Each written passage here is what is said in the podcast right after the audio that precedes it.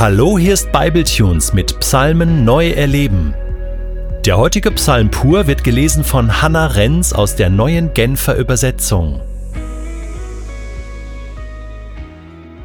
Psalm 11 Für den Dirigenten von David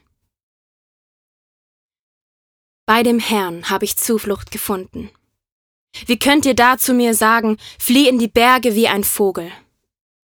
Denn sieh doch, die gottlosen Mörder spannen den Bogen, legen den Pfeil auf die Sehne und zielen. Sie versuchen im Zwielicht, wo keiner sie sieht, auf die zu schießen, die ein aufrichtiges Herz haben. Wenn jede Rechtsordnung zerstört wird, was kann dann ein Mensch, der nach Gottes Willen lebt, noch ausrichten?